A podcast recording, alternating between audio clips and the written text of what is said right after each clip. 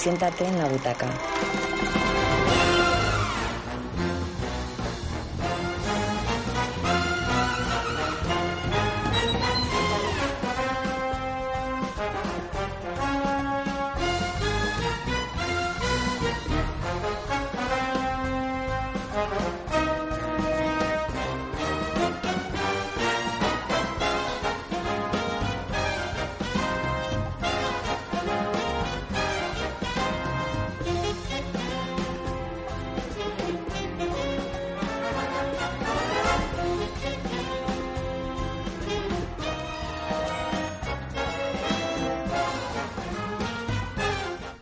Buenas tardes, bienvenidos a vuestro programa de cine en Radio Círculo, La Butaca, que arranca ya por fin lo que llevamos de 2014 este viernes 24 de enero. Un programa cargado de noticias, cargado mm, de premios, puesto que ya conocemos palmarés tanto de los Globos de Oro, bueno, con los resultados, y el avance de lo que serán los Oscars. Será el plato fuerte del programa. Hablaremos de las candidaturas, hablaremos de todo el cine que tenéis que ver en la cartelera. No hay ninguna excusa para no ir al cine porque hemos ganado, hemos triunfado, tenemos los miércoles de cine a precios reducidos a 3,95 céntimos la entrada y hablaremos de todo ello enseguidita con un entrevistado muy especial. David, lo primero los saludos. David Martín.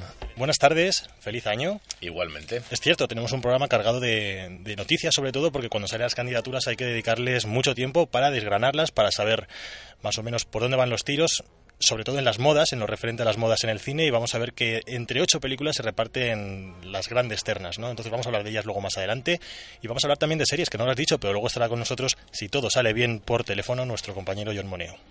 Adelántame con quién vamos a hablar. Sé que se llama Borja. Pero Borja no, de Benito. De Benito. Me faltaba el apellido porque no tengo papel. Va a estar en un segundito con nosotros. Sí, hablará con. Bueno, hablamos ya en su momento con él uh -huh. y estuvimos analizando, bueno, pues eh, qué le parecía bajar los precios para que pues todos los madrileños pudieran ir al cine de forma más cómoda por la crisis, gente que se ha quedado en paro, gente que, que, cobramos menos al mes, etcétera. Bueno, pues nos viene muy bien esa rebaja. Lo hemos conseguido.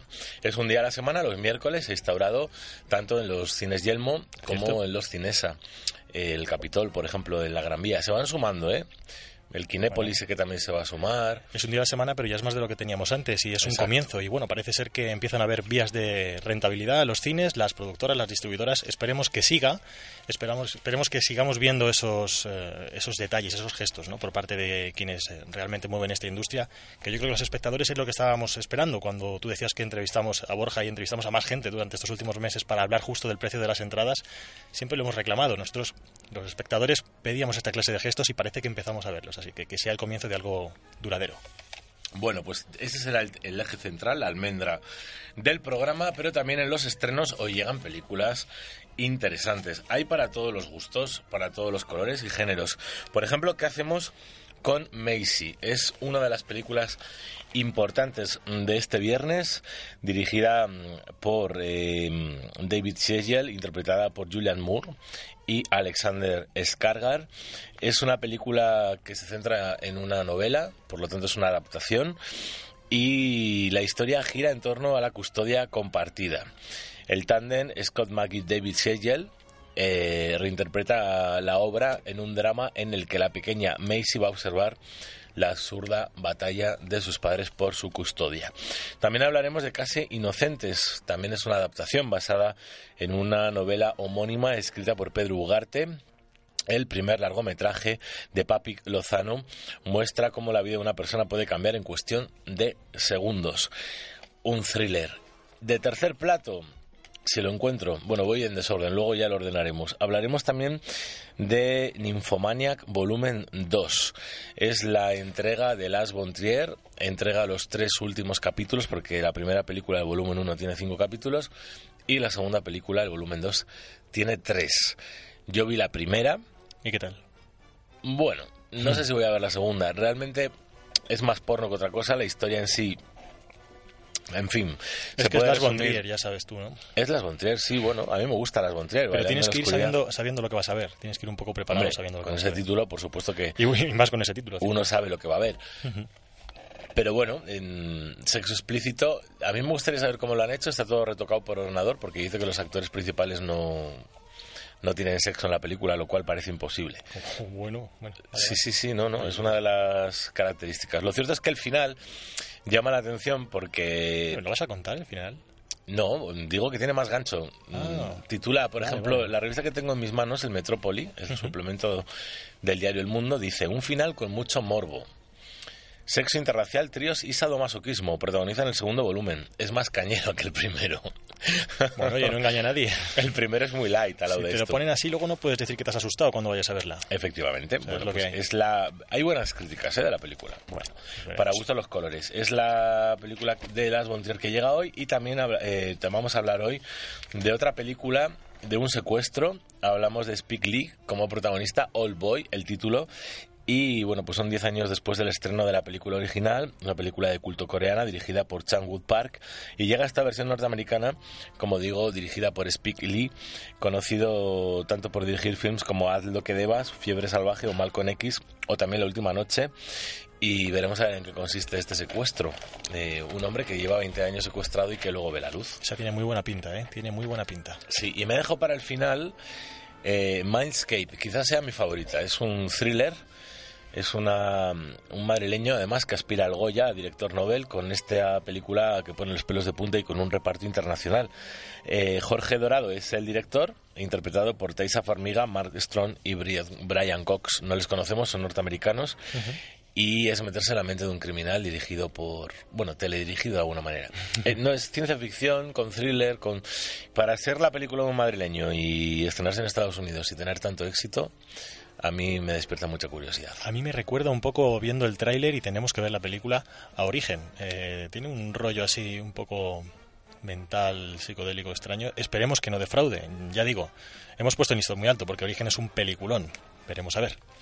Bueno, veremos a ver. También hablaremos de las nominaciones a los Goya, si hay tiempo, porque tenemos un programa cargadito de noticias y de buenas noticias como las que vamos a acompañar en breve. Y si no hay tiempo, tenemos todo un año por delante. Así que no hay ningún problema. Y dos también.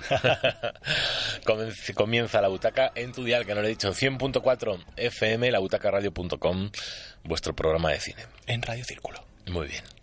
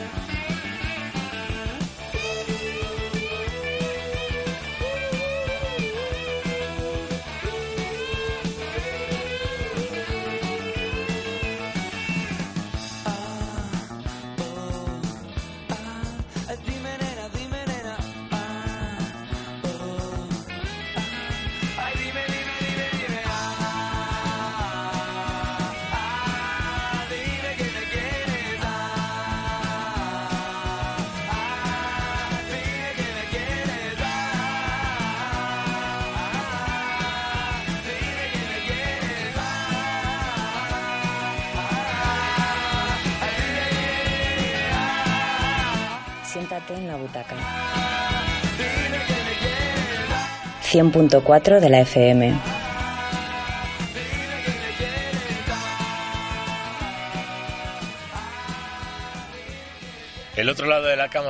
De la primera banda sonora del primer programa de este año 2014, que ha comenzado con muy buenas noticias, lo decíamos en el sumario, y la verdad es que, bueno, pues hemos disfrutado ya de dos semanas, dos miércoles, pudiendo acudir a precios rebajados a 3,95 euros exactamente la entrada, tanto en los Yelmo como también en Cinesa, Capitol, Gran Vía, etcétera, y en un montón de cines, por supuesto, de toda España, no solo de Madrid. Para hablar de todo ello, de este logro, vamos a hablar con Borja de Benito una vez más, que como sabéis es portavoz de la Federación de Cines. Muy buenas tardes, Borja. Hola, ¿qué tal? Buenas tardes. Bueno, en primer lugar, felicidades sobre todo por el éxito, eh, la acogida que ha tenido ya la medida aplicada, porque llevamos un rodaje de 15 días y con buenos resultados, ¿no? Sí, la verdad que, sí, que estamos muy contentos. Eh, llevamos ya dos miércoles al cine y la verdad es que los resultados, pues bueno, pues se ve que la gente le sigue gustando ir al cine y que va en esa línea, ¿no? O sea que el problema sí era la cartera, ¿no? Por decirlo de alguna manera. Bueno, en tiempos de crisis siempre el problema es la cartera, ¿no? Pero está claro que cuando haces una promoción, pues como, como puede ser miércoles al cine, como puede ser eh, la fiesta del cine, hombre, lo que se espera es que, que sobre todo por aquellos espectadores que no son habituales, ¿no? De una sala de cine. ¿Se ha recuperado sobre todo público adolescente o más joven que quizás había perdido mucho? Pues el pues mira, si te digo la verdad, yo creo que hay, un poco mezcla, porque por ejemplo te digo, un caso personal, el otro día, el otro miércoles estaba andando por Goya y en la puerta de los Conde Duque había mucho público mayor. Y, fíjate que recordé que pues los tiempos que los que los que hacíamos la iniciativa de mayores de cine, que era cine para mayores de 60, para personas de mayores de 60 años que tenía un gran éxito. Y yo creo que por ejemplo los mayores están utilizando mucho la promoción de miércoles al cine y están volviendo a la sala de cine gracias a la promoción. Sí, estoy recordando esa campaña, creo que era de la Comunidad de Madrid a un euro, ¿no? De lo que tenían que pagar. Bueno, pues iniciativas como estas son las que nos gustan a los cinéfilos, tanto a los que hacemos programas de cine, como es el caso de la radio, como a nuestros oyentes. Nos facilita mucho poder ver más películas de las que tristemente podemos ver va a combatir de alguna manera la piratería, aunque es difícil de combatir, pero seguro que es más cómodo por calidad de sonido, por, por ver una película, compartirla en el ambiente de una sala de cine, esa magia, por mucha tele que tengamos en casa y por mucha película pirata a coste cero, no, no tiene, o sea, tiene, tiene sin igual, quiero decir, ¿no? que no, no tiene competencia ninguna. Sí, la, idea, la esencia de, este tipo de iniciativas es, precisamente esa, ¿no? Que la gente recupere esa sensación de, oye, ¿cómo se veía una película en pantalla grande, no? Pues desde nuestro lado se lo queremos poner sencillo, ¿no? Y, que, bueno, pues al menos que durante una vez a la semana, durante los próximos tres meses, que puedan acudir a salas de cine sin que el precio pueda ser una, una barrera. La semana, hace dos semanas, quiero recordar que fue agosto, una de las películas que mayor triunfo obtuvo en esa acogida del miércoles al cine. La semana pasada, ¿qué película podemos destacar de las que más éxito tuvieron? Pues eh, siempre es curioso ver cómo los miércoles el, top 5 de, la cartelera es exactamente igual que el top 5 del fin de semana. y el, número uno del fin de semana fue el Lobo y el número uno del miércoles fue el Lobo de Wall Street. Bien, o sea Además, con, con mucha diferencia. Y la anterior, no me he equivocado, es agosto, ¿verdad? Era agosto. Agosto, sí, agosto. Y muy cerquita tuvo a la ladrona de libros también, que también encajó muy bien dentro de la promoción. ¿Qué pronóstico hacemos, Borja, de cara a este miércoles? ¿O cuál crees que va a colocarse en el podium? Pues, hombre, yo creo que hay muchas posibilidades de que, de que Lobo todavía siga, se mantenga ahí, ¿no? Y, de los estrenos que en este fin de semana, yo creo que habrá que ver cómo reacciona el público joven ante, ante Hércules. ¿no? La, la megaproducción de, Gladiadores eh, está bueno pues está muy dirigida a un público joven a ver cómo reacciona y cómo encaja esa película en el próximo miércoles. Eh, Borja, buenas tardes, soy David. Al hilo de lo que comentas del público joven, ¿qué, ¿qué, tal acogida está teniendo entre precisamente ese sector esta promoción los miércoles? Porque bueno, las películas para niños generalmente pues eh, suelen tener más cabida en los fines de semana, ¿no? Exacto, sí, las películas de, niños incluso el mero hecho de, de programarlas entre semana tienen poquitas sesiones, ¿no? Casi se concentran en el fin de semana, en matinales, Entonces, no tenemos de momento exacto de cuál es el perfil que está usando el, eh, la promoción, pero sí entendemos... Claro, iba por ahí la pregunta, efectivamente. Sí, entendemos un poco por lo que, digamos, la, la, resaca de fiesta del cine, que hay mucho público joven que hacía mucho tiempo que no iba a las salas de cine y que está aprovechando este tipo de, de ofertas. ¿no? Y esto que puede además crear un hábito, ¿no? Porque, bueno, al final de lo que se trata, que arrastrando del, del miércoles puedan llegar al fin de semana también. Sí, y, y, sobre todo ya fíjate que, que, esa gente que hace mucho que no vaya simplemente con, con el hecho de que, de que esos miércoles, aunque solo sea el miércoles, ¿no? De cada, de cada semana, uh -huh. ahí ya pues se está trabajando un, un hábito que, que, es muy importante, ¿no? Porque lo que lo que comentaba antes yo, ¿no? Un poco se deja de lado la piratería porque, oye, es que tenemos tan fácil los miércoles para ver la, la película en pantalla grande que, que vamos a ello, ¿no? Independientemente de todo esto, Borja, eh, los días del espectador que tienen programados diferentes cines van a ser paralelos y van a ser compatibles con, con esta promoción.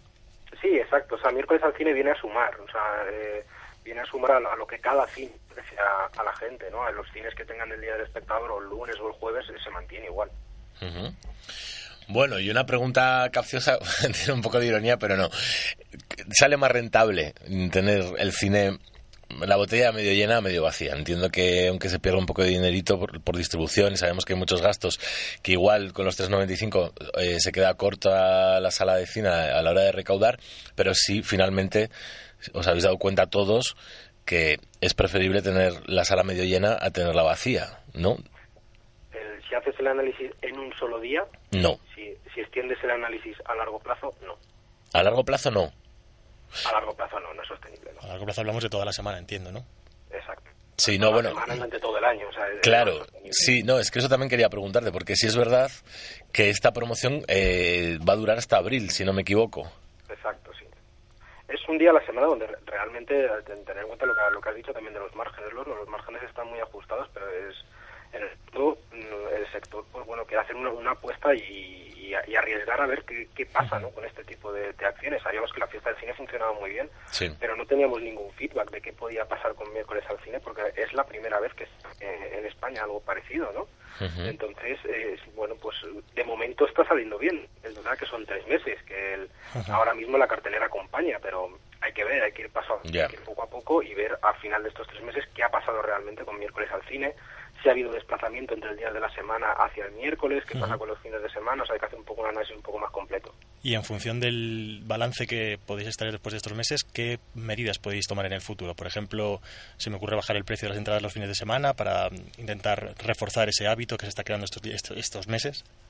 La, la, las únicas medidas que tenemos ahora mismo planificadas son el, tanto las dos fiestas del cine al año que ya, que ya hemos anunciado como un miércoles al cine de momento hasta el 15 de abril cualquier cosa que pase por el precio de la entrada corresponde a cada uno de los cines tomar la decisión que crean oportuna. ¿Y las fiestas del cine se mantienen? Se, se mantienen y se doblan. O sea, y se doblan. Dos, una en octubre y otra en el primer semestre de, de este año. Vale, y estamos centrándonos sobre todo en Madrid. Emitimos para Madrid principalmente, aunque por internet se puede escuchar en cualquier lugar la radio. Eh, en otros puntos de España, ¿hay alguna ciudad que haya pinchado en, en los miércoles en concreto? ¿Que haya, perdona? Que haya pinchado, que no haya tenido... No. No. no. En todas las ciudades ha habido... Todas han tenido éxito. Es un éxito masivo. Para a día de hoy es un éxito masivo en cualquier provincia. Uh -huh. Pero podemos decir que Madrid destaca frente a Barcelona o Sevilla, grandes ciudades, ¿o no? Madrid destaca eh, por cuota de mercado, pero porque a nivel de cine Madrid y Barcelona eh, son las dos que, provincias que más el cine, ¿no? tanto a nivel normal como en promoción. Uh -huh. o sea, digamos que ese nivel de cuota de mercado se mantiene. Da, igual lo que hagas, que más o menos es igual. Por ejemplo, la fiesta del cine, hubo consumo fue en Madrid y Barcelona. Sí. O sea, es, es algo normal. Muy bien, Borja de Benito, pues es el mejor regalo que hemos tenido ya de Reyes, que iba a ser de Reyes, pero por diferentes motivos la butaca arranca este miércoles casi a final de mes y es el mejor regalo que nos han dejado, de verdad. Que dure mucho, que tenga mucha acogida por parte de nuestros oyentes y de todos los cinéfilos y que tengamos iniciativas como esta que se puedan hacer y sea factible poder hacerlo con más, más allá de tres meses. Y sobre todo que el, que el espectador lo disfrute, que, que por eso lo hacemos. Sí, y da gusto ir al cine acompañado de verdad, ¿eh? Mola mucho tener la sala llena. Muchas gracias, Borja. Hablaremos seguramente a lo largo del año. Un fuerte abrazo y mucha suerte. Gracias a vosotros. Hasta luego. Adiós. Bueno, pues atentamente nos ha atendido Borja de Benito, portavoz de la Federación de Cines. Hablábamos con él en una primera ocasión en el último trimestre de 2013 no parecía del todo muy factible en aquel momento que esto pudiera suceder y ha sucedido.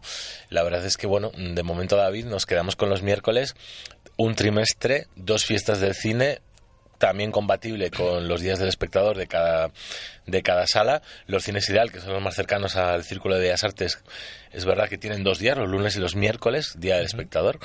Y ahora, bueno, pues eh, si esto funciona, puede ir más allá. Y sobre todo una cosa con la que yo me quedo y es, eh, muchas veces metemos caña a la industria cinematográfica, a la industria cinematográfica española. Eh, hemos sido muy críticos aquí, pero hay que reconocer la rapidez con la que han sabido actuar y, ya digo, lo rápido que han sabido moverse para poner sacar adelante este tipo de iniciativas que parece, parece que están devolviendo la ilusión al público, ya veíamos, de todas las edades. Habrá que esperar un poco para ver exactamente qué tipo de públicos consigue atraer esta promoción, si hay que hacer modificaciones, si hay que prolongar, prolongarla más, ya veremos. Sí, es verdad que la unión hace la fuerza. Si algo ha quedado palpable en toda esta historia es que en parte se debe a vosotros, a nosotros, haber estado en esa cola con paciencia, porque la verdad es que hubo que hacer cola y bueno, pues ha servido de algo. La verdad es que hay que luchar las cosas para conseguirlas. Es muy gratificante cuando se ven esta clase de, movimientos por parte de la otra parte, no, solo del público que yo creo que ya venía moviéndose bastante, desembolsando las cantidades que se estaban pidiendo últimamente y que se siguen pidiendo. Por eso decía, veremos en adelante si esto funciona una rebaja en el precio general de las entradas, ya veremos. ¿Viste el logo de Wall Street? No, no la he visto todavía. Yo tampoco, me da perecilla, ¿eh? Es que es muy larga. A ver, dicen que está muy bien. Yo entiendo y estoy echando el anzuelo a Ana, porque sé que le encanta el protagonista. Te lo iba a decir ahora mismo. el gran Leonardo DiCaprio. Sí, señor. Eh, si Ana la ha visto, que nos hable de ella. Yo tuve, bueno, además tuvimos una, una calorada conversación tú y yo a través de del, WhatsApp. Que no vamos a reproducir no, aquí. Me parece estupendo porque, mira, hoy, eh, hablando en el trabajo con una compañera, le he preguntado, eh, ¿has visto Agosto? Me ha dicho, sí, sí la vi, te gustó, me encantó. Y le digo, bueno, ya no soy yo el raro. Sois los dos los raros. No, no, hay mucha más gente. y hay críticas con cuatro estrellas, te mandé una foto, ¿eh? Sí, sí, no, no la abrí. Bueno.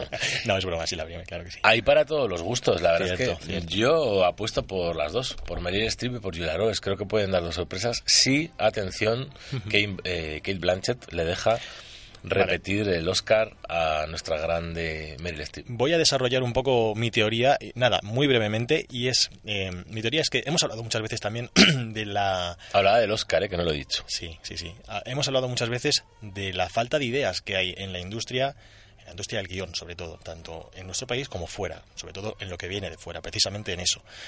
Eh, llevo durante el último año viendo una serie de largometrajes que huelen un poco a buscar el lucimiento de los actores y de las actrices, que lo veo muy bien, ¿de acuerdo? Está muy bien, pero eso muchas veces em, perjudica seriamente al argumento y al resto del... Mira, mm, se, me viene, se, me viene, se me viene a la cabeza Blue Jasmine, una película que yo, muy buena, fan de, como fan de Woody Allen, me encanta, pero que está hecha para el lucimiento de Kate Blanchett. Pero el argumento también es muy bueno. Ahí está, pero es que es Woody Allen, que por cierto está nominado y lo veremos en la categoría de mejor guion original. Y en este caso es una película, desde mi punto de vista, hecha para el lucimiento de Meryl Streep. Ojo, no es una actriz cualquiera. No se nos olvide Julia Roberts. Ya, pero. Lo tiene más fácil en el Oscar, ¿eh? Meryl Streep es mucha Meryl Streep. Eh, y bueno, Estoy casi seguro que tiene más posibilidades de llevarse el Oscar Julia Roberts por las contrincantes que tiene que Meryl Streep, que veremos a ver qué sucede, vuelvo a repetir, con Kate Blanchett Puede y ser, Jasmine. Pero ten en cuenta que está Jennifer Lawrence también nominada como mejor actriz de reparto y es una chica que está muy de moda y que puede ser un efecto Fassbinder, ya veremos. Recuerda Michael Fassbinder cuando estuvo nominado y no se llevó nada. No recuerdo ni siquiera si estuvo nominado, pero fue uno de los grandes chascos del año cuando estuvo no, cuando estuvo presentando la película Shame, que fue una gran película y él hizo una gran actuación. Una gran película, Shame. Puede ser, efectivamente. ¿Te gustó? Sí, a mí me gustó. Gran película. A mí me gustó. ¿A ti no? No. Bueno, pues puede ser un efecto Fassbinder, un efecto Ryan Gosling. No, no, no, me hace gracia porque el, me parece muy bien, pero Same es muy parecido a, a, a Nymphomaniac.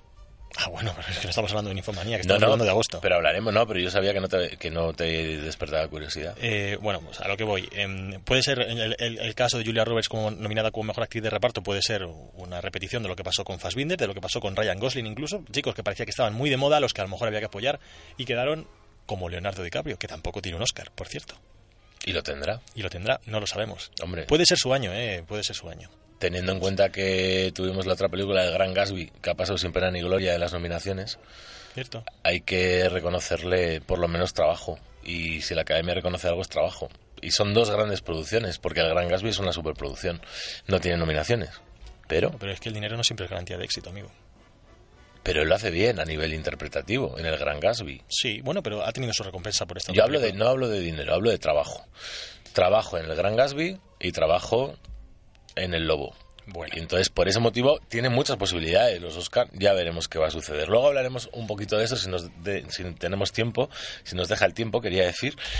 Y ahora sí que vamos a ir con los estrenos. Antes hacemos una breve pausa y comenzamos. pausa musical. Esta semana ha estado muy de regreso al futuro, así que vamos a poner una cancioncita de regreso al futuro. Estupendo. Un poco revival.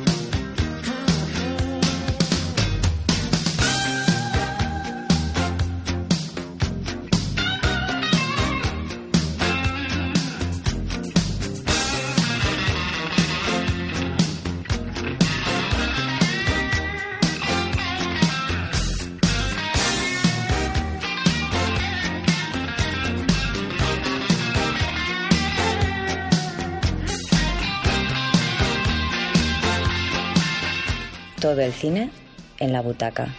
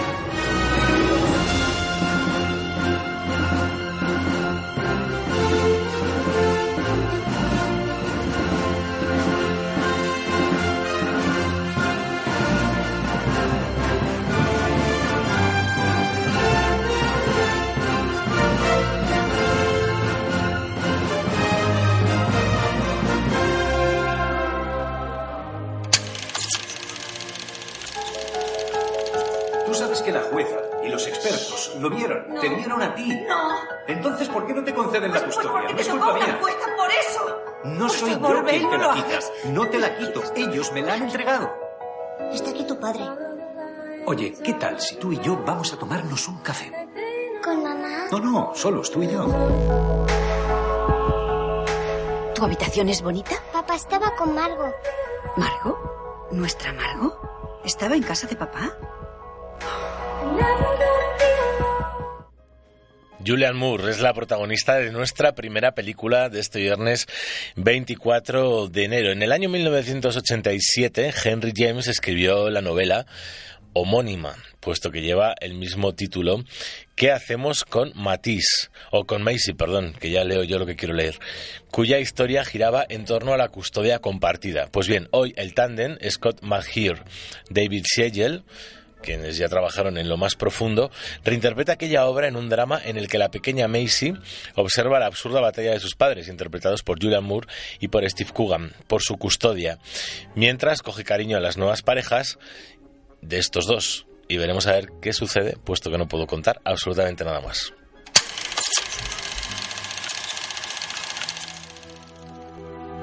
Salvó la vida de mi hijo. Si no fuera por ese hombre, mi hijo estaría muerto.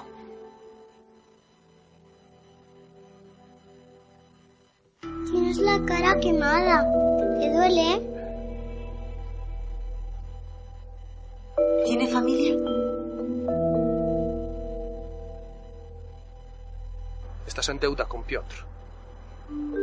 Deuda. Nunca entiendes nada. Me gusta cómo vive usted. Su casa. Su familia. Estás jugando con fuego, Alberto. Y de una novela a otra novela adaptada. Hablamos también de una novela homónima, en este caso titulada Casi Inocentes, escrita por Pedro Ugarte, el primer largometraje de Papi Lozano, que la lleva a la gran pantalla y muestra cómo la vida de una persona puede cambiar en cuestión de segundos. Es el caso de Alberto, interpretado por Fernando Cayo, un padre que, paralizado por el horror, es incapaz de rescatar a su hijo de una casa en llamas. Solo se va a ayudar de un inmigrante que evitará el desastre. Puntos suspensivos. Era como un cuadro de Pollock. La forma en la que la sangre salpicaba el suelo. Cierro los ojos y recuerdo cada trazo. Es muy bonito. Cierra los ojos. Vamos a empezar. Ahora. Está aquí John. John. Se llama Ana. Niña especial. Muchos problemas. Entonces, ¿qué es lo que hacen? Llevo a la gente dentro de sus recuerdos. Estoy aquí para descubrir la verdad. ¿Sabes si estoy en un recuerdo? Debería parecerte que está pasando por primera vez. No es fácil volver a los malos recuerdos. Tus recuerdos tienen que ser reales. Yo no lo hice, John. ¿No envenenaste tú a esas chicas?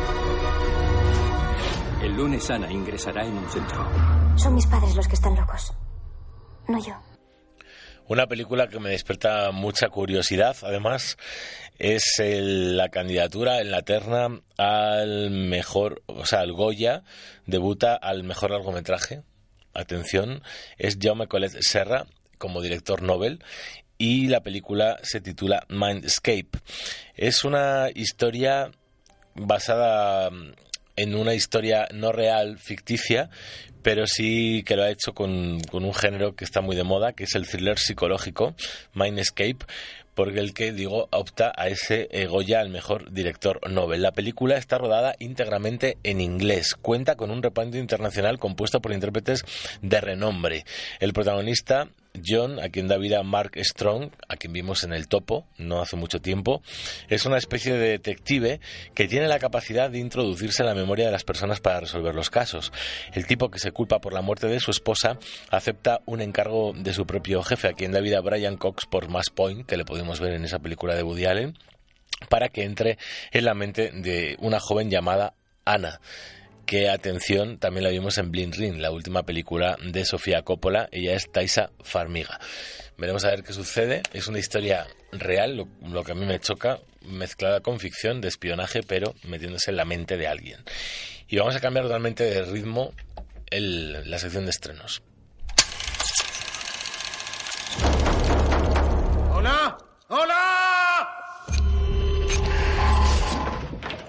¿Por qué estoy encerrado aquí? ¡Mírame! ¡No, no, no, no, no, no! no! Aumentando la- El cadáver de Donna Hathor ha sido hallado. El principal sospechoso, Joseph Doucet, ex marido de la víctima y padre de la hija superviviente.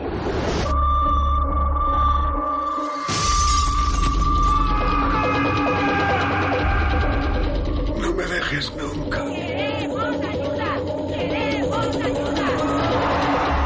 Su padre lleva desaparecido 20 años.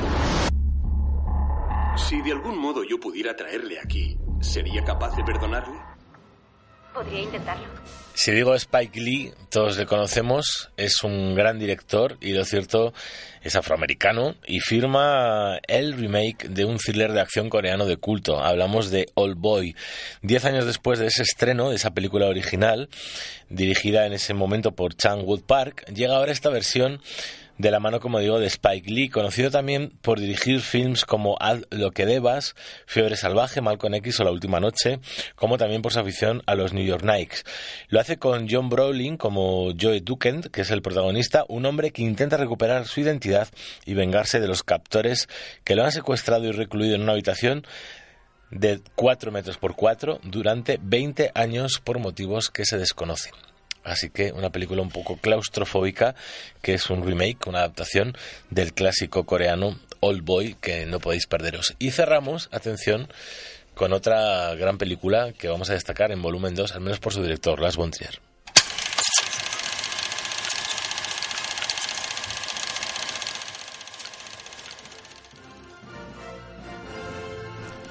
Decía al comenzar que una revista que se regala con el periódico de los viernes, que es Metrópoli, al menos en Madrid, titula Un final con mucho morbo, sexo interracial, tríos y sadomasoquismo protagonizan el segundo volumen del drama sexual de Bontrier. Un servidor tuvo la oportunidad de ver el primero, también digo, si Almodóvar tuvo una clasificación X por la película Átame con Victoria Abril porque tenía un submarinista en una bañera y se veía una vagina claramente en la pantalla, no sé qué podrá tener, qué clasificación podrá tener esta película en los Estados Unidos. Pues como Saw, ¿te acuerdas que Saw solo se estrenó en Salas X, una de las últimas versiones? Pues ya sabes. Exacto, pero es Ediciones, que perdón, no versiones. tiendo la mano a mi gran amigo idolatrado Pedro Almodóvar, en mi caso, sí. Pensaba que ibas a, tener, ibas a decir que tienes un amigo en el que tiene alguna sala X o que lleva alguna sala X. Amigo unilateralmente porque él me conoce de vista y no por nombre ni sabe dónde estoy. Pero sí es cierto que mm, Almodóvar, hijo mío, tu película es agua. Me, me ha encantado lo de amigo unilateralmente. Hombre, tú me entiendes, le Sí, considero sí, sí. mi gran amigo.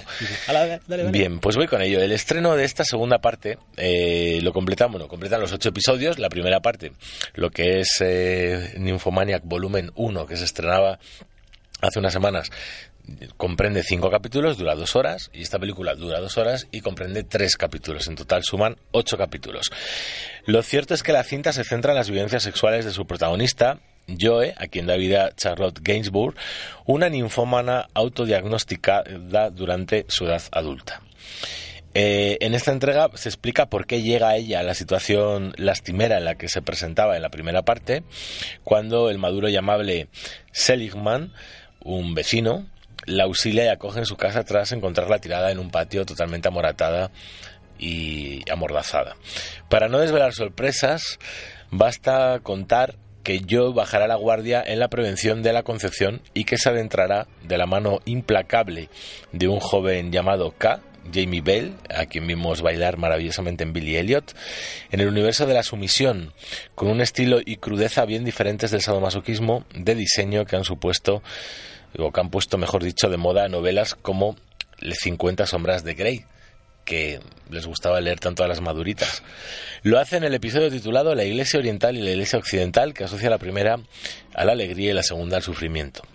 Y de esto último, y rozando casi lo intolerable, se le va a privar a Joe, a su amante. Es un poco el argumento enrevesado, pero bueno, en resumen, ella se siente culpable, le han pegado, le han humillado y le han dejado abandonada en un patio y un vecino le acoge en su casa. Él le quiere quitar esos remordimientos haciendo ver que su ninfomanía es algo normal.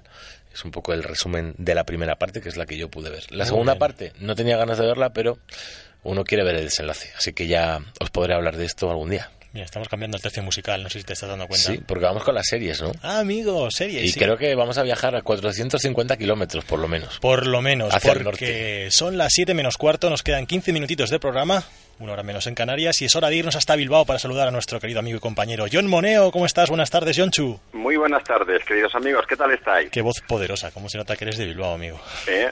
Sí, pero estoy a 399 kilómetros. Ah, te has acercado un poquito. que Bilbao está más 450 es cerca. hasta San Sebastián. Es verdad, ¿eh? Qué bueno, es que claro. Estás más cerca de Madrid, muy bien, John. Claro, claro. Oso hondo, oso hondo. Oye, ¿qué tal? Muy bien, con muchas ganas de estrenar ya este 2014, por fin. Esto es como el mono, ¿no? Cuando los del fútbol, me imagino que, que también les gustará el, el cine, pues les pasa lo mismo, ¿no? Cuando se va a la liga, pues a nosotros nos pasa con el programa La Butaca. Pues sí, Así ¿verdad? que. Por con cierto ganas que- de volver. Una buena noticia, tú que estás fuera de aquí, que tienes programas a lo largo de 365 días, más otros 365 días, más otros 365. que no hay ningún problema, ¿eh? Vas a tener Sí, que- butaca para aburrirte. Sí, señor. Eso, eso da gusto. Que viva la butaca, viva el Círculo Bellas Artes, Y hombre. viva Radio Círculo. Muy bien. Ahí está. Bueno, y después Bueno, bueno, de, pues- esta- de este cariñito que nos hemos dado nosotros mismos, ¿qué nos tienes que contar que viene en la pequeña pantalla, John? Pues bueno, como tengo poquito tiempo, principalmente lo que vamos a hacer a las, a las alturas que estamos ahora en enero es eh, hacer un pequeño repaso del 2014 en cuanto se refiere a estrenos y luego mm, sé que vais a hablar igual del tema de los globos de oro, no he podido escuchar el principio Sí. de la, del programa, pero también igual lo- hacer perdona, un pequeño comentario. Más de, Más los, de los Oscar, Oscar. Más de los Oscar. Más de los Oscars, ¿no? Yo quería hablar un poquito del tema de los, de los Genial, globos de pues, oro. pues, Estupendo, estupendo. Y, mm, pero eso, nada, hacer cuatro comentarios, cuatro líneas. Pero bueno, lo primero de todo, porque los globos siempre van a estar allí en internet y las series las echan y luego a veces que no las puedes volver a ver. Entonces, pues eh, voy a comenzar por hacer un pequeño, pues eso, comentario de los estrenos que van a ver. Eh, comenzar con Intelligence, que se va a estrenar en Fox Crime, eh, bueno, que se ha estrenado el 12 de enero. Ujú. Y eh, es una serie protagonizada por una- un actor que a John le encanta. Eh, John, ¿te suena Josh Holloway? Sí, me suena mucho. A ver, oye, ¿de qué? Vamos a decir es de un qué. tal Sawyer. ¿Sawyer te suena de alguna serie? No, a mí no. Es una de tus series favoritas. Ah, es una bueno, serie. Perdidas. Perdido, sí, sí, bueno, que la odio, quieres decir. ¿no? Por eso digo, lo digo. El actor sí, pero la serie no. No, eso es. Pues bueno, este, este actor, bueno, es el actor principal de, de, de esta serie. Y bueno, esta serie toca unos temas eh, muy en boca de todos, como es el tema de Snowden con todo el ciberespionaje, etcétera. Y el protagonista, Joe Holloway, eh, pues bueno, es un hacker prodigio que es contratado por la policía pues para saltarse todo tipo de seguridad, de todo tipo de aparatos, de móviles, teléfonos, satélites, que cualquiera hackea un satélite, ya sabéis. O sea, que cualquier cacharro electrónico está en peligro con este hombre. Muy Y bueno, y como no, pues siempre va acompañada con alguna estupenda, ¿no? En este caso que es eh, la directora de la unidad de cibermática y una compañera pues que siempre le está salvando el pellejo. Eh, es una serie con de acción, intriga y creo que pinta muy bien, no he podido verla, pero la recomiendo porque estoy viendo un poquito lo que son las reviews y la están poniendo muy bien y además es un pedazo actor, Josh Holloway. Muy bien. Pues. Luego, por otro lado, una serie, eh, Bron se llama, eh, es una serie europea, es muy interesante, ahora que habéis hablado de Old Boy, que de los remakes, etcétera. Sí. Eh, esta es la serie que ha dado origen a un remake de que se llama El Puente, que algunas personas lo conocerán. Y bueno, pues esta serie ha sido estrenada el día 8 de enero en XN. Y la trama se origina en un asesinato pues, de una mujer entre las fronteras de Suecia y Dinamarca.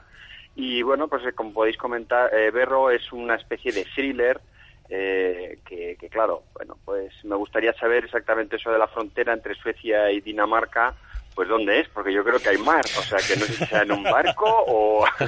A lo mejor en territorio Porque inventado. Yo solo he leído la sinopsis y, y realmente, pues bueno, me voy a enganchar a verla también, ya os comentaré la próxima semana a ver qué tal, pero tiene dos premios BAFTA 2012, o sea que buena, no, muy buena, y Muy que bien. se haya hecho un remake habla muy bien de ello. Entonces, pues bueno, el miércoles a las once y media lo podréis ver en, en XN. Luego, otra serie, vamos a pasar con una sitcom, que se llama The Mindy Project, Oye, solo quiero decir que antes de entrar me has dicho, no me he preparado mucho, tal. Yo lo estoy viendo, ¿eh? Muy bien. Ah, sí, ah, da gusto, da gusto. Ya sabes que en vez de Nymphomaniac, nosotros somos Seriemaniac. Ahí, ahí, uy, qué bonito. Oye, pues mira, un título para tu sección, tío, que no tienes título. Ahí está, mira, Seriemaniac. Seriemaniac. Ahí, Mira, está guay, me gusta, me gusta. Pues mira, para la próxima, ahí lo tenemos. Y, y bueno, pues eh, esta sitcom eh, se basa en el personaje de una ginecóloga, Mindy Lahiri. Sí. Bueno, está interpretada por Mindy Kaling, que es la actriz y la propia creadora de, de la serie. Y es muy conocida esta actriz porque fue guionista de la serie The Office, con la cual saltó a la fama. Muy bien. Entonces, pues bueno, la serie se basa en, en la vida de esta ginecóloga, que es una mujer romántica, súper optimista, y es una mujer que intenta encontrar el equilibrio perfecto en su vida personal y profesional. Eh, se trata de una mujer arrolladora, segura de sí misma, amante de la moda, rodeada de típicos compañeros, como no, y veremos situaciones pues muy divertidas. Eh, yo creo que es una serie mm, repleta de humor femenino, así que la recomiendo a todas las chicas que no se la pierdan, porque yo creo que apunta muy bien. ¿eh? ¿Humor, serie. femen- humor femenino es ese que nos pone a parir a los tíos o cómo va eso? Pues Ajá. igual un poco. Igual nos pone a nosotros ya como en un segundo plano, que a veces es donde deberíamos estar, ¿no? Uy, pero, pero bueno, ¿Cómo se lo digo porque tengo cerca a mi novia. Eso ¿eh? te iba a decir. ¿Cómo se nota que tienes novia ahora, amigo? Bueno, bueno. Yo, yo no me voy a meter en esas cosas, eh, eso Está bien, de cada ¿eh? uno. Te lo agradezco, te lo agradezco por lo menos, ¿eh? que Oye, seas un salvavidas. Estoy esperando todo el rato que me hables de una cosa que sabes que a mí me gusta mucho, que me acabas de decir ahora mismo por línea interna y que, Eso a ver, ¿qué es? ¿Qué es? Pues mira, Green. Claro, lo voy a... eh, Green. Eso lo dejamos para luego. Yo te voy a dejar un poquito... Qué mala leche. Nada, rápidamente. Green, tercera temporada, estrenada en Calle 13. eh, se, se- se emite a las 22.25. Y bueno, pues es, eh, ya sabéis, ¿no? El detective eh, Brookhart, que bueno, que en este caso va a ser ayudado por su novia en enfrentamientos con seres extraños. Es una serie de ciencia ficción, eh, pues bueno, un poquito fantástica. Y el detective pues tiene superpoderes, etcétera. Una cosa que, muy normal. pues a los lo que encanta este género fantástico, pues yo creo que va a estar muy bien. Venga, y como no, Juego de Tronos, Ahí, que es lo que quería hablar yo. Que bueno, me ha pasado una anécdota muy curiosa con el- todo esto que puede ser los servicios que hay ahora para ver las series, etcétera. Pues Sí. me he tragado toda la serie de Juego de Tronos porque la quería ver desde el principio. Entera. Me la he tragado entera en tres días. Los, lo- los 30 capítulos. no, no, no. No, La, son 30 la y- tercera temporada, la tercera temporada. Entonces, pues me ha pasado una anécdota que me acaba un capítulo, empiezo a ver si ver, echan el siguiente, y no lo echan, y no lo echan, y no lo echan, y me agarro un mosqueo de narices, me pongo a investigar que por qué no lo echaban, y es que resulta que había acabado de la tercera temporada.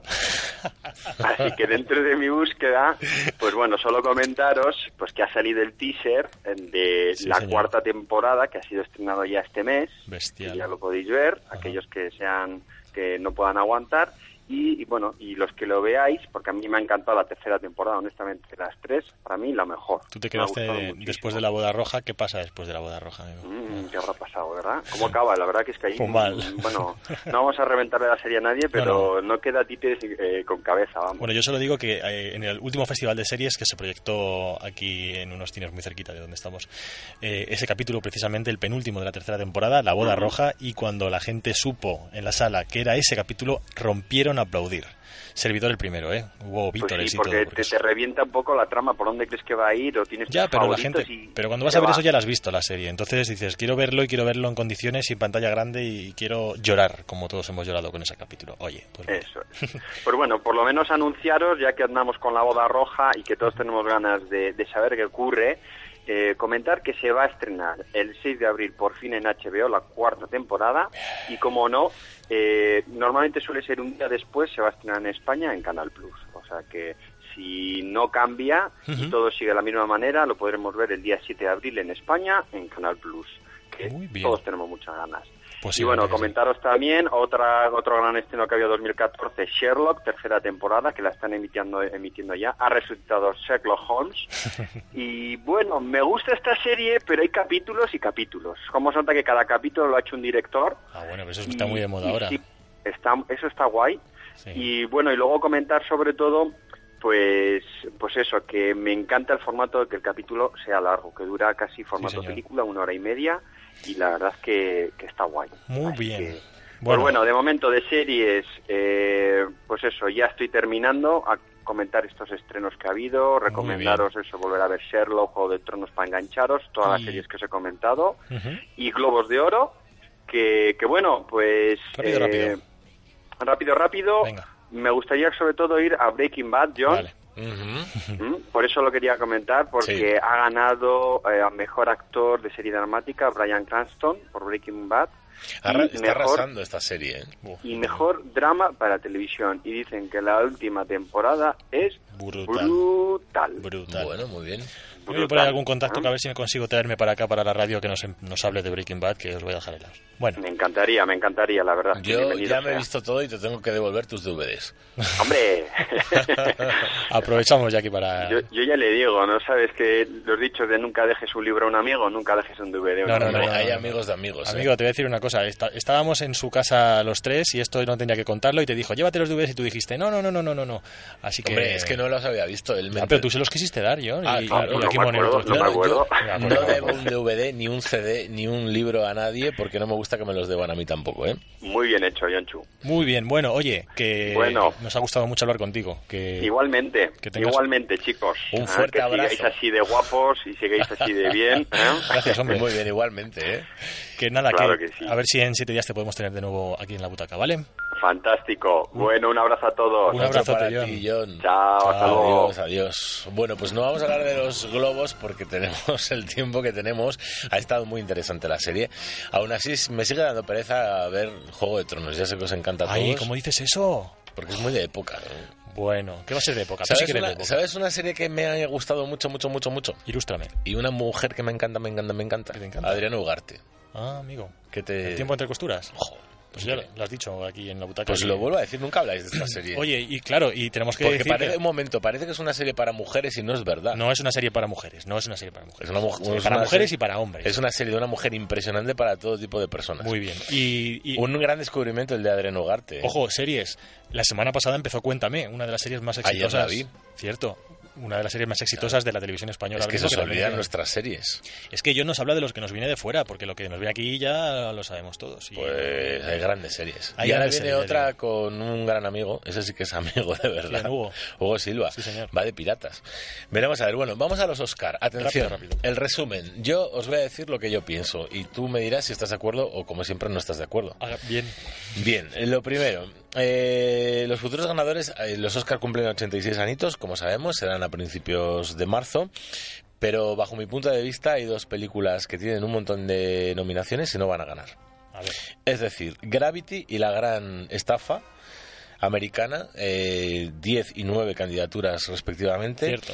12 años de esclavitud 9, pero yo estoy convencido que ninguna de las tres arrasa los Oscar. Déjame hacer un rápido, rápido resumen, ¿vale? Que ¿Sabes por qué? A ver, venga, ¿por qué? Porque falta el lobo de Wall Street. bueno. ¿Y sabes por qué? ¿Por qué? Porque el lobo de Wall Street tiene mejor director, actor, actor secundario, guion adaptado y película. Justo eso es lo que yo quería decir. Vamos a hacer un pequeño resumen. Mira, O sea con que 10 estamos de acuerdo, muy bien. Sí, con 10 candidaturas, 10 candidaturas tenemos la, la gran estafa americana y Gravity de Alfonso Cuarón. Lo que pasa es que la mayoría o, sí, la mayoría son técnicas. 9 candidaturas para 12 años de, de esclavitud, 6 candidaturas para Dallas Bayer, Bayers Club, Capitán Phillips y Nebraska y 5 candidaturas para Her y nuestro querido Leonardo DiCaprio con El Lobo de Wall Street. En la mejor película están nominados La Gran Estafa Americana, Capitán Phillips, Dallas Bayer Club, Gravity, Her, Nebraska, Filomena, 12 años de esclavitud y El Lobo de Wall Street. Ojo en la cantidad de películas que meten por nominación ya, John, cada vez más. En fin. En película hay nueve. Sí, sí, por eso te digo. Eh, mejor director tenemos a David O. Russell por La Gran Estafa Americana, Alfonso Cuarón, lo mencionábamos antes por Gravity, Alexander Payne por Nebraska. Nebraska, Steve McQueen por 12 años de esclavitud y Martin Scorsese Por por El El Lobo. Lobo, de Wall Street. Mejor actor Christian Bale, La Gran Estafa Americana, Bruce Dern por Nebraska, Leonardo DiCaprio por El Lobo de Wall Street, Chiwetel Ejiofor por 12 años de esclavitud y Matthew McConaughey por Dallas Buyers Club. La terna, ¿entre quién dirías tú que está? ¿Entre Matthew y Leonardo? ¿Entre Leonardo, claramente. Yo soy muy de Leonardo. Vuelvo a repetir que ha tenido dos super trabajos este año. Vamos con ellas. Mejor actriz Amy Adams por La Gran Estafa Americana, Kate Blanchett por Blue Jasmine, Sandra Bullock por Gravity, Judy Dench, ojo eh, Judy Dench, actriz madura Por Filomena. y, Bueno. ge- y genial por Filomena y Meryl Streep por Agosto. Meryl Streep 18 veces nominada.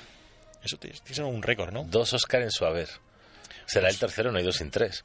Mm, Eso dicen, ¿no? A mí, yo le defiendo a capa y espada. Es verdad que me gusta mucho Kate Blanchett en Blue Jasmine, pero yo voy, Sí, voy a por mi Meryl Streep. Pero debe- debería ser el año de Kate Blanchett, ¿eh? Deberíamos... Pero en esta historia hay una gran, hay una gran olvidada, que es eh, Emma Thompson. En Sweet Mr. Banks no está nominada siquiera. Oye, yo no soy quien para entrar ¿No? ahí. Mm, Y ¿Quieres- los Cohen también, y el mayordomo, ¿dónde están? Déjame decir que simplemente por mejor guion original tenemos la gran estafa americana, Blue Jasmine, que es la segunda candidatura de esta película de. Woody Allen, que se la va a llevar de calle, vamos, tendría que llevárselo, Dallas Bayer, Dallas Buyers Club, este nombre se me atraganta, no sé por qué, Hearst y Nebraska. En fin, bueno, eh, Bueno, y un corto español entre los Oscars, muy importante, aquel no era yo, de Esteban Crespo, que se codea con Gravity, la gran estafa americana, como hemos dicho, 12 años de esclavitud, la favorita con 10 y 9 respectivamente. Y los Goya se ríen por no llorar, la gran familia española encabeza con 11 nominaciones una lista en la que destaca el predominio poco habitual de comedias entre las candidatas. De esto hablaremos porque Alex de la Iglesia tiene 10 candidaturas, pero ni mejor película, ni mejor director, ni Flowers. Así que veremos a ver. nos vamos. Nos tenemos que ir, muchos premios, Globos de Oro, Oscar, Os- eh, Goya, en fin, se nos acumula todo. Y lo que vendrá, y lo que vendrá en adelante, y será todo un gusto y todo un lujo poder contarlo en la sintonía de radio. Y disfrutar de los miércoles al cine, ya lo sabéis, por 3.95 en un montón de cines. A disfrutar del cine, volvemos en 7 días, será último día de enero, aquí en La Butaca, vuestro programa de cine 100.4 FM Radio Círculo. Adiós.